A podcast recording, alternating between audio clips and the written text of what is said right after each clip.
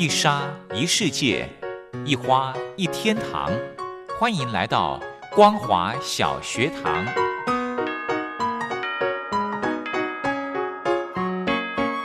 让我们一起学习，一起分享。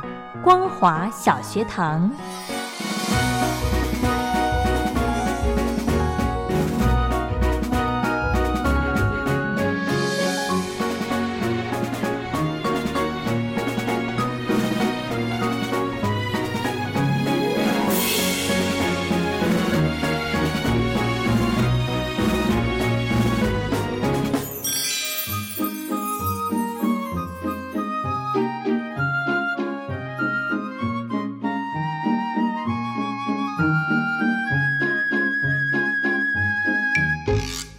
Hello，听众朋友，大家好，欢迎收听光华小学堂，我是黄轩。今天呢，在节目中非常开心的，可以再度的邀请到我们的子勋老师到节目中，一起来跟听众朋友分享什么叫做灵气疗愈。先来欢迎子勋老师，好，大家好，黄轩姐好。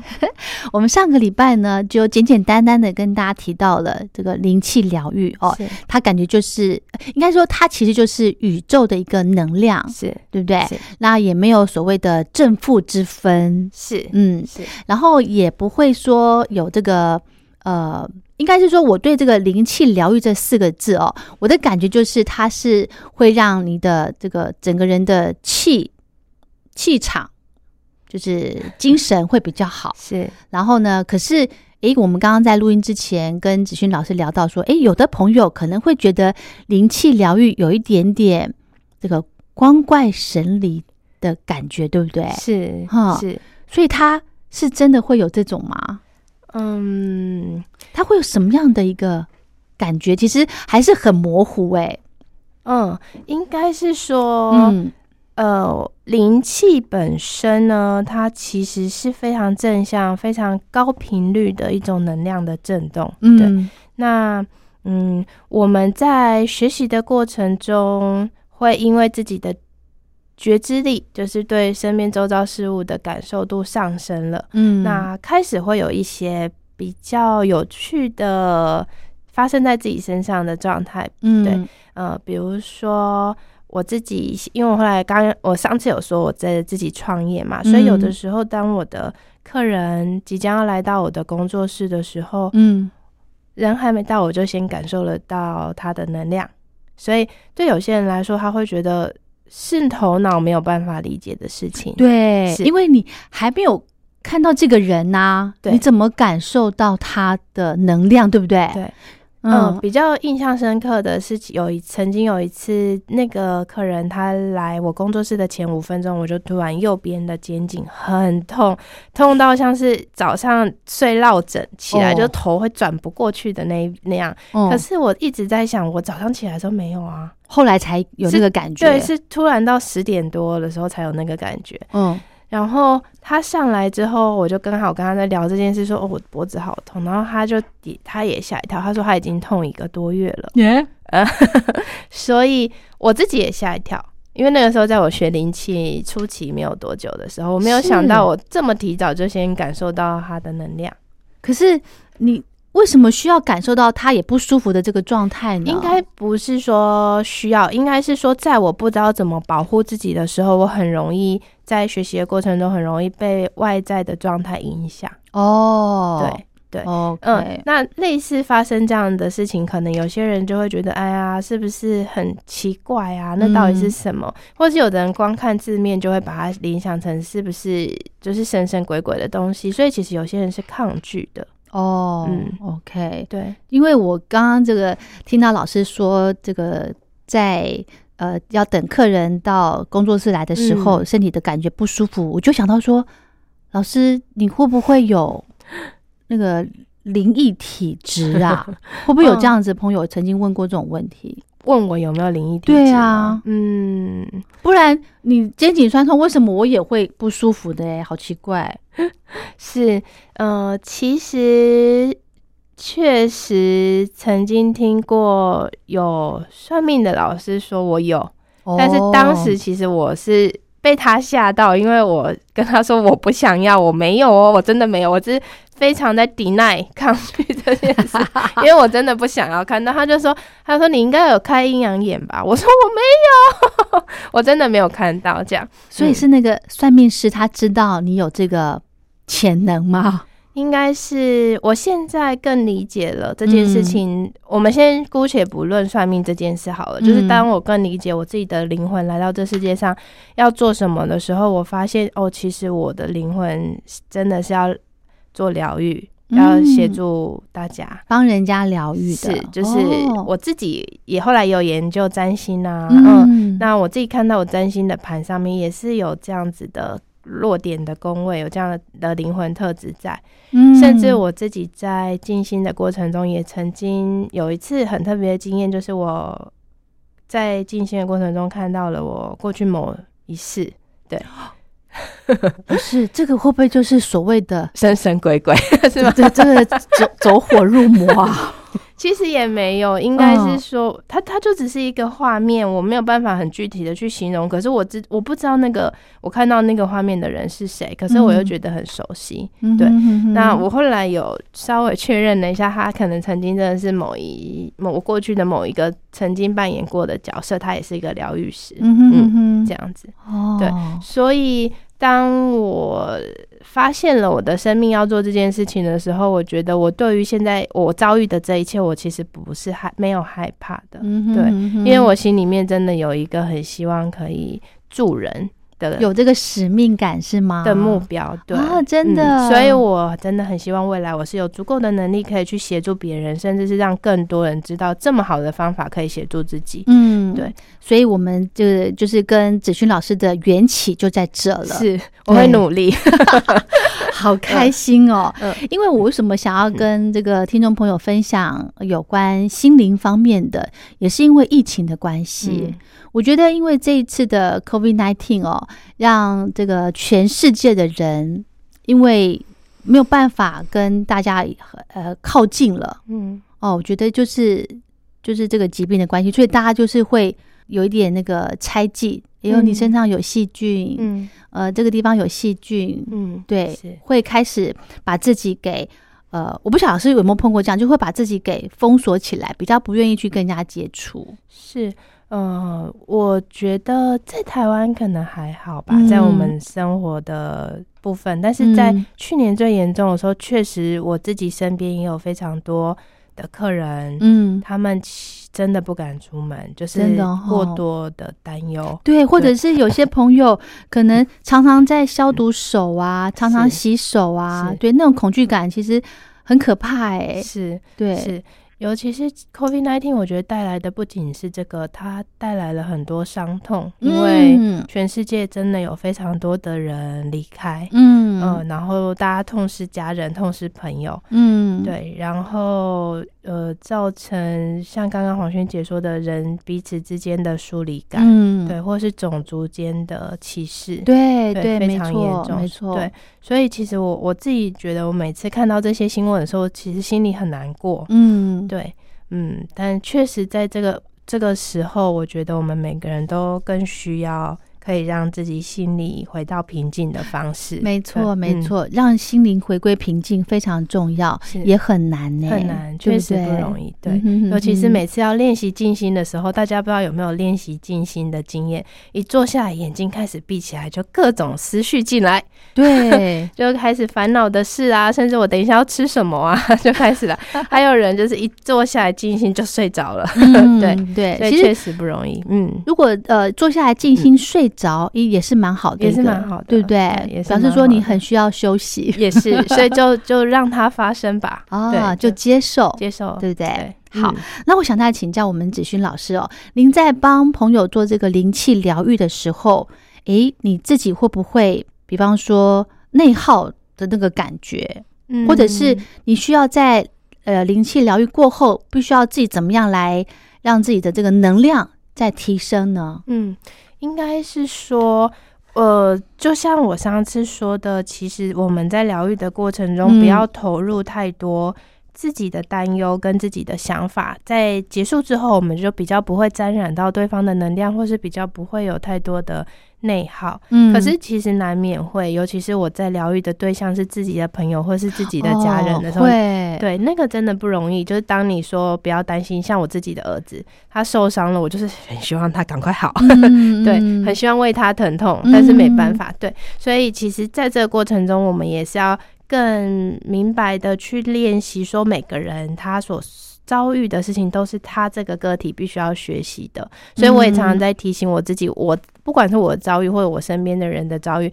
他们其实都在经历他们必须学习的课题，在这个过程中，我觉得我就比较不会受到对方的影响。哦，嗯对，那确实我也有曾经，嗯，真的是被影响的很深。有一次，因为灵气，我之前没有提到过，灵气本身是可以做远距离疗愈的，哦，真的吗？是，所以算视讯那种吗？不用。哦，不用，就是我曾经跟我在温哥华的表姐，因为疫情的关系，我们不能碰面嘛，嗯。嗯，然后我学了之后，我就很开心，想要跟她分享，所以说哇，我说我要帮她做疗愈，而且因为我学到可以远距疗愈的，所以我就在台湾，然后我们约定好某一个时间点，然后她躺在床上休息，然后去感受这个能量。嗯，当时候我一帮她做疗愈的时候，我就瞬间眼进入一个很黑很黑的黑暗的感觉，就是整个人嗯。好像掉进了一个无底黑洞，嗯。然后很害怕，嗯，就越来越害怕，一直觉得很恐慌。嗯，后来我就停止了，因为我觉得我，我觉得我好像看了一个很震撼的电影，就是我觉得我嗯。当下没有办法承受。是。嗯，但是因为我知道姐姐其实长期有恐慌症，但是哦。当下我觉得我从来没有体过体会过恐慌症是什么样子的感受。嗯哼可是那个当下，我真的打从心底觉得很恐慌。嗯，你可以感觉到姐姐的那个状态，对，哦，就是我身体是在抖的。是是，所以我以前只觉得哦，恐慌症，因为我自己在精神科工作过，我我我们没有办法理解那到底是什么，感觉自己没有。没错。可是那一次，我觉得我真的好害怕哦，嗯嗯就在一个很黑暗的地方，然后全身很害怕。是是那这样怎么协助姐姐呢？你可以感受到她的害怕，是那我要怎么去帮助她？是，所以其实那个当下告诉我一件事情，我那时候能力还不够，哦，不够去协助这个对象。，OK，嗯，所以我要再更努力。嗯哼嗯哼哼是是，对，所以就是它是比较特别的地方吧。那、那同时也让我知道说，其实我还有很多要学习的地方。呃，哦但也让我更对灵气更，嗯，怎么说更坚，更更想坚持，因为我感嗯。受了到了嗯。我曾经没有感受过的事情。是是。是，也就是说，等老师您在诶修炼几年，是。你就可以解决姐姐这个恐慌的状况了，是吗？可以协助他不要嗯恐慌吗？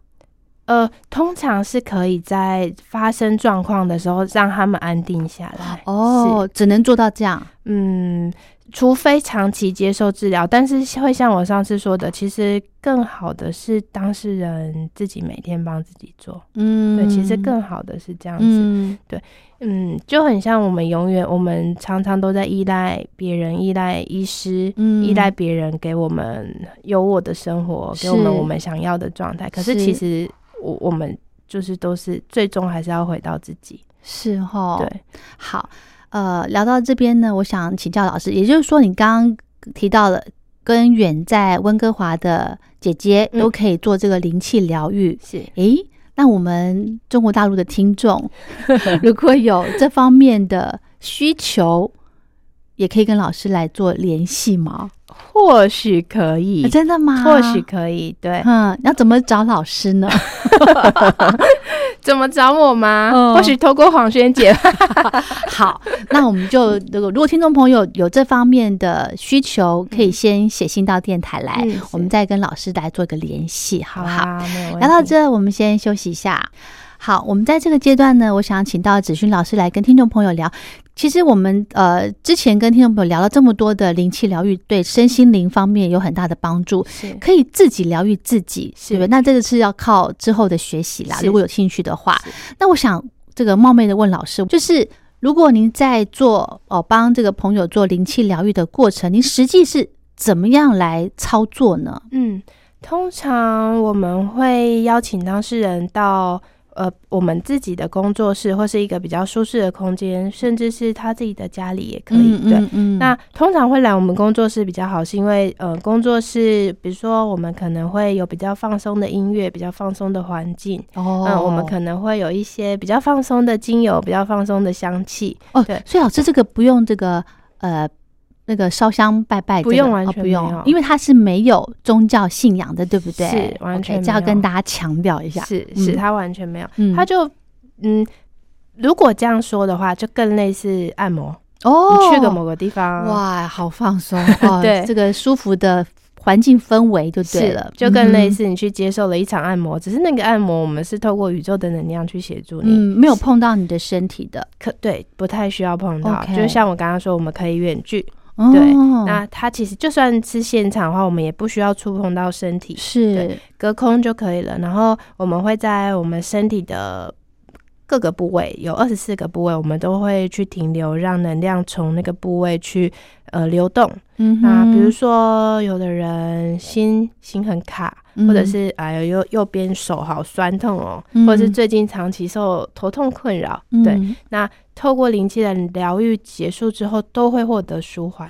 这些是需要跟老师说吗？还是您就是让他躺在那边，你就可以自然的知道说，哎，你哪个地方有状况？是，其实不太需要说，真的，因为当我的手过去你不舒服的地方的时候，我们的手会有不一样的感觉，比如说特别刺痛，哦，或是特别寒冷，就是突然很冰。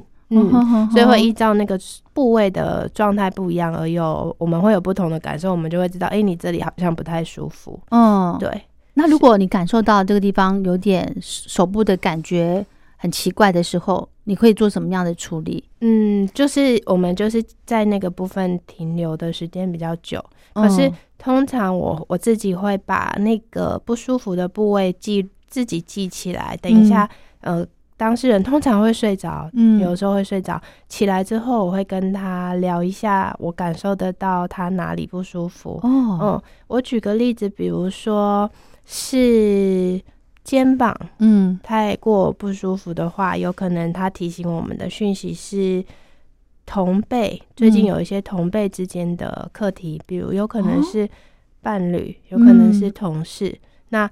呃，还可以透过身体在右边或左边去判断大概是男生或女生。哇，然后对，像我自己曾经身体上也发生过，就是我的手上有一个被蚊子叮过的伤口，可是它一直扩大溃烂，完全没有办法愈合。我去看皮肤科医生，只跟我说有可能是过敏，可是我从来没有被蚊子咬到过敏过。嗯对，它就大概有一个硬币大小，直径八呃我呃不止哦，直径两三公分的哦圆，在我的右手臂。哦，它就是出现在右手前臂，然后我那个时候认识老我自己的灵气老师的时候，他就稍微提醒我一下，说在右边是女生，然后是同辈，可能是我的姐妹或是很要好的朋友。嗯，对那这个确实，当时候我就是卡在一个很要好的朋友、很要好的同事，即将嗯变成我自己的嫂嫂的一个课题里面。嗯，但我当时其实心里面是一直有很多情绪的，因为我从来没有想象过这个对象会变成我自己的家人。虽然我跟他很好，嗯，对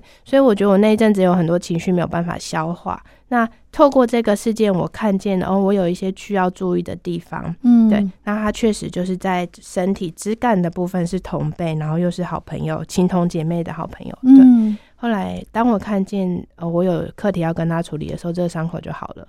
我之前看医生看了一很长一段时间，擦药都没有好，然后皮肤科医师也没有办法处理。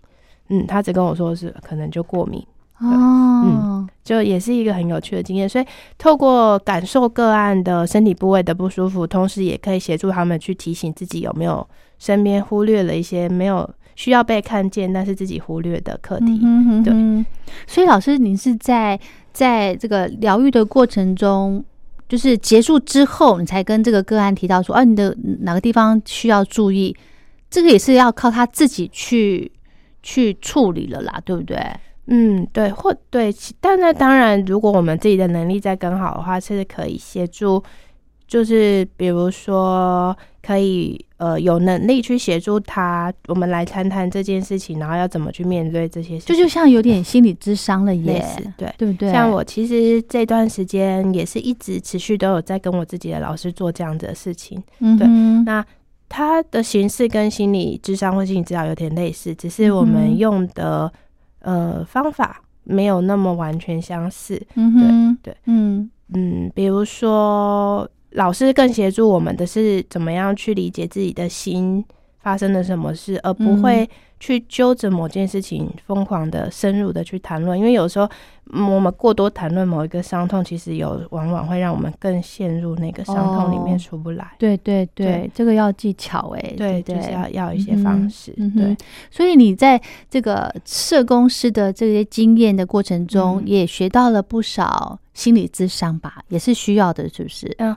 应该是说我们社工主轴是会被教会做家族治疗，所以其实，在我们学习的经验里面，我们有花非常多的时间在研究 family therapy，就是家族治疗。然后我们也有去上很多老师的课，是实际现场看老师怎么样跟家庭互动。嗯哼，对嗯哼所以我觉得我在那个过去的工作经验里面学习到很多的是很多会谈的技巧，很多引导的技巧，嗯很多嗯呃，就是去看到现场互动动那个动力，彼此人跟人之间那个互动动力的技巧。嗯哼，对嗯哼。所以其实都蛮有协助我在，不管是我后续自己创业啊，或者是我未来想要做灵气疗愈的部分，都蛮有协助的。是哈、嗯。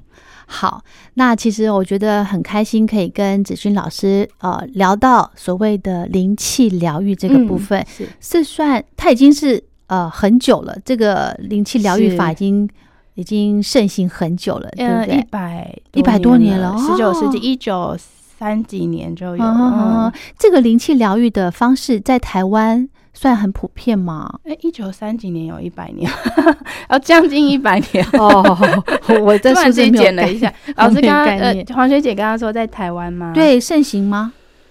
嗯，其实我开始进入这个领域之后，我会发现好多人知道哦，而且最近不只是灵气哦，还有我就是还查得到很多书，比如说西塔疗愈，说不定大家听众朋友可能有看过，嗯西塔疗愈啊，或者是有些是精油花精的疗愈，嗯有一些是彩油的疗愈，其实他们都是在做脉轮的疗愈。所以其实类似的疗愈方法很多，像我曾经有体验过送波治疗，它就是一个很大的波放在身上去敲。你有体哦是验过吗？有听过，没有体验过，但是是我听过这个。嗯，嗯他们其实都是本源，其实都差不多，都是去疗愈能量跟脉轮。嗯那灵气其实跟其他的方式比较不一样，是它不需要借由工具，我们用自己的双手走到哪里可以疗愈到哪里。嗯哼嗯，好，那今天呢，我们就暂时跟子勋老师分享到这。我们下次还有机会，我们下次呢再请教老师。诶，这个自我疗愈，自己也可以为自己做灵气疗愈这个部分，好不好？好，